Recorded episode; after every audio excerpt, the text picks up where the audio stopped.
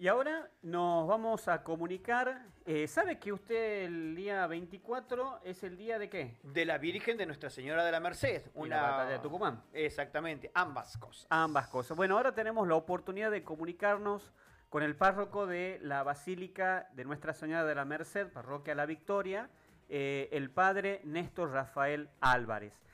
Padre, muy buenos días. Te saluda el padre Fernando y Gustavo Jardina. ¿Cómo estás? Hola. Hola, ¿qué tal, padre? ¿Cómo estás? Bien, gracias a Dios, aquí en medio de unas cuantas cosas de la parroquia y sobre todo en este tiempo de la novena ya. Cara de preocupado, padre, como que ya, ya comienza, ya se acerca la novena. Ahí, sí, sí, ahí estamos, ahí estamos, ya estamos ahí organizando algunas cosas que, que, bueno, día a día tratamos de que sea mejor, ¿no? el segundo día hemos tenido un problema ahí técnico y se arregló ya para los otros días, porque queremos que, que salga bien, ¿no? Como, como todos los que queremos comunicar y sobre todo en este tiempo lo que significa la buena noticia, ¿no? Padre, contanos un poquito cómo ha arrancado esta novena, una novena totalmente atípica, una novena en donde antiguamente iban todos los misachicos a, a visitar a, la Virgen, iban los diferentes decanatos, eh, y ahora tuve la oportunidad de ver que la Virgen salió a recorrer un poco lo que es San Miguel de Tucumán, ¿no?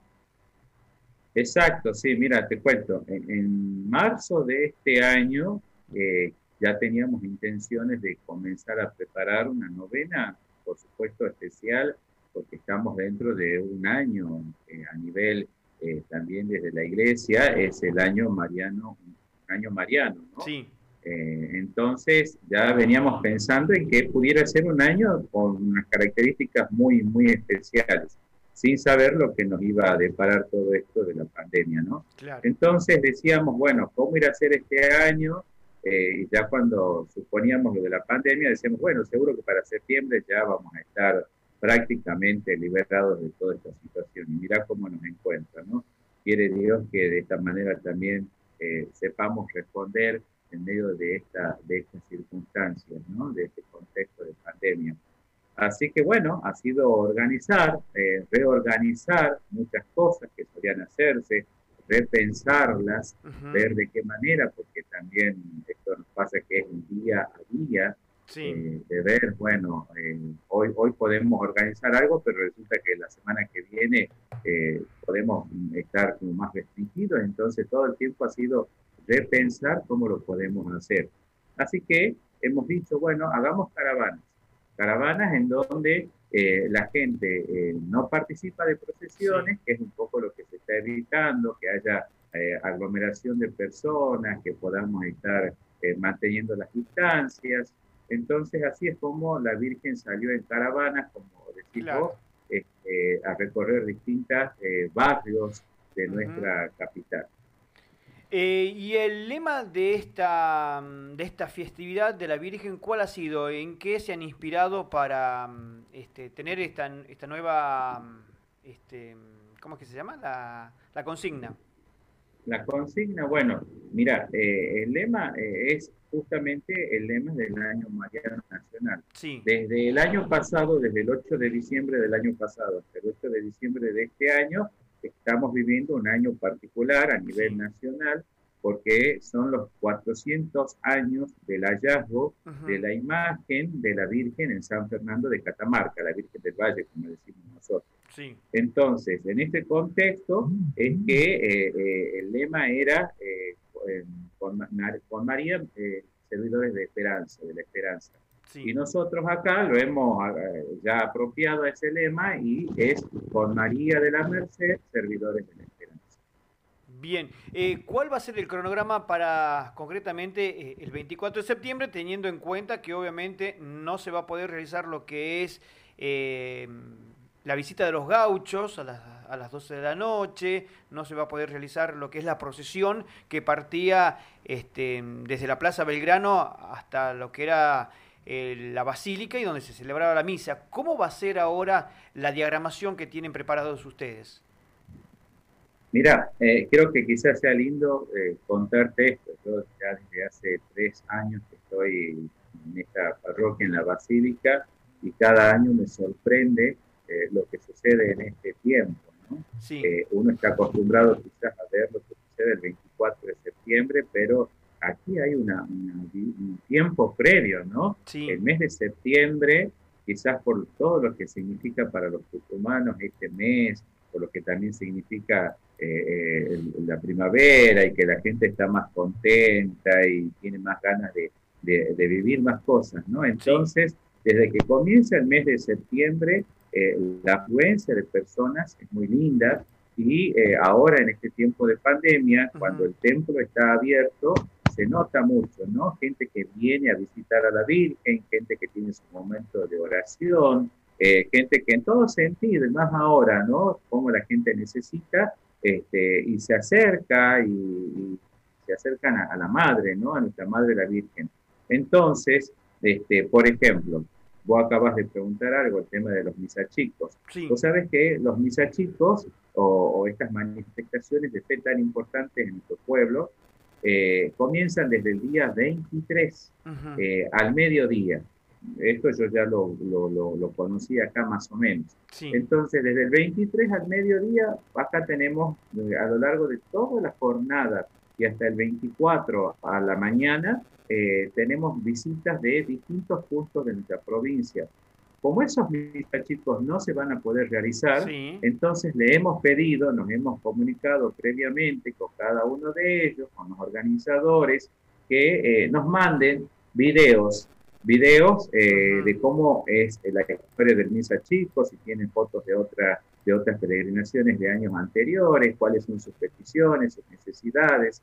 Entonces, eso lo vamos a ir transmitiendo, calculando más o menos el horario en que cada uno de ellos llegaba. Si había uno que llegaba el día 23 a las 2 de la tarde, vamos a lanzar ese video a las 2 de la tarde por el Facebook de la Basílica. O sea que va a ser realmente como una llegada virtual, de cada uno de ellos a la Basílica. Y eso lo vamos a tener a lo largo de toda la jornada del 23. El día 23 es la última misa de la novena. Aquí tenemos un acontecimiento muy lindo en la basílica. Hay un seminarista que está viviendo con nosotros, que es tucumano y que va a recibir el acolitado dentro de un contexto especial que es una misa joven. Claro. Eh, o sea, una misa especial animada por jóvenes, por supuesto a través de las redes sociales, todo esto. Y va a haber una vigilia de jóvenes eh, como solía ser siempre, pero de vuelta a través de las redes, un momento joven de oración hasta las 23.55.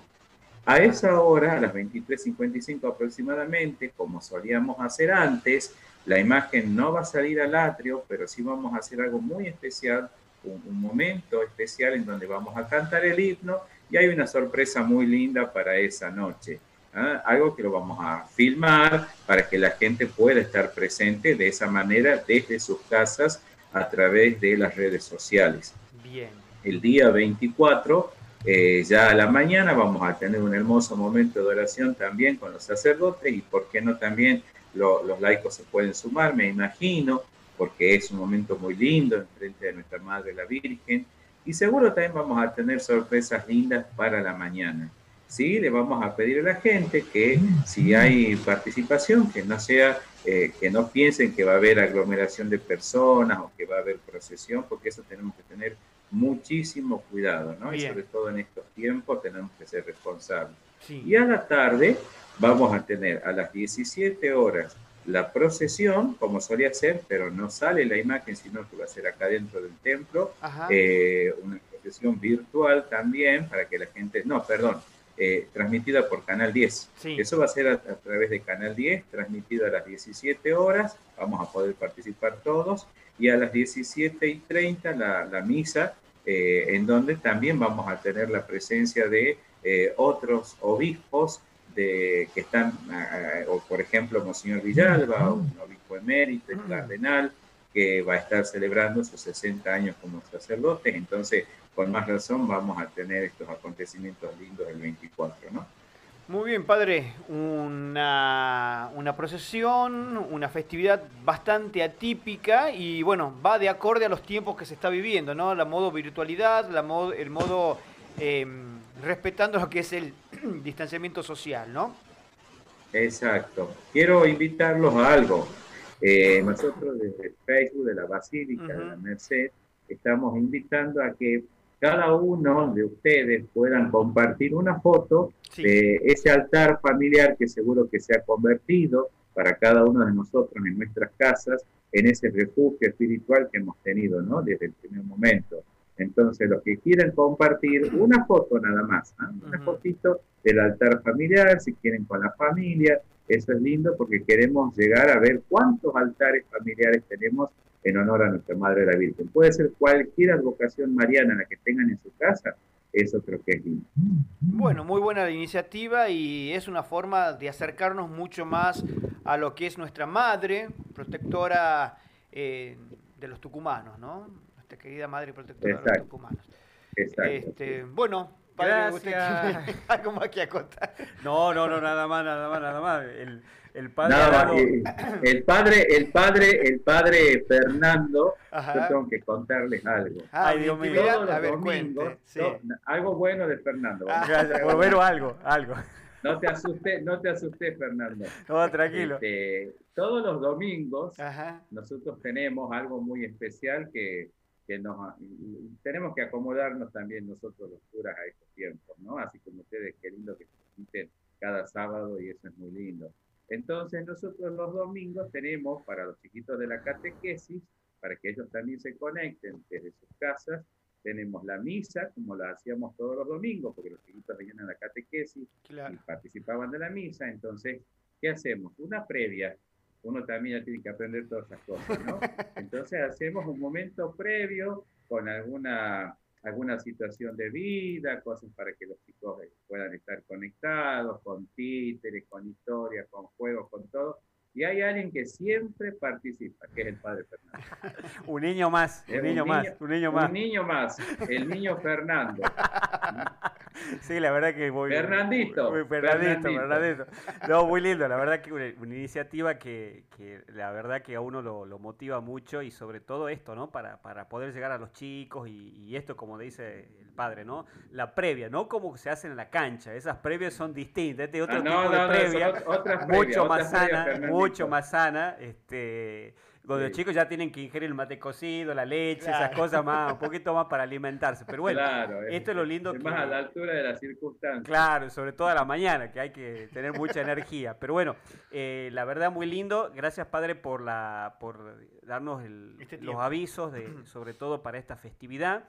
Y bueno, tratemos de, motivar, de, sostener y sobre todo de que esta fiesta no pase desapercibida, sino que el fervor, las ganas y la alegría de celebrar a nuestra Madre la Virgen siga intacto y bueno, en esto todos somos responsables de que pueda salir, salir adelante, ¿no? Así que lo acompañamos al Padre, que junto con el Padre Matías, eh, el seminarista eh, Nicolás, y toda la comunidad este, parroquial están sosteniendo esto, así que desde acá los apoyamos y eh, difundimos todas estas actividades para que el día 24, el 23 a la noche y el 24 sea realmente la fiesta de todos los tucumanos. Así que bueno, padre, muchísimas gracias. ¿eh? Gracias.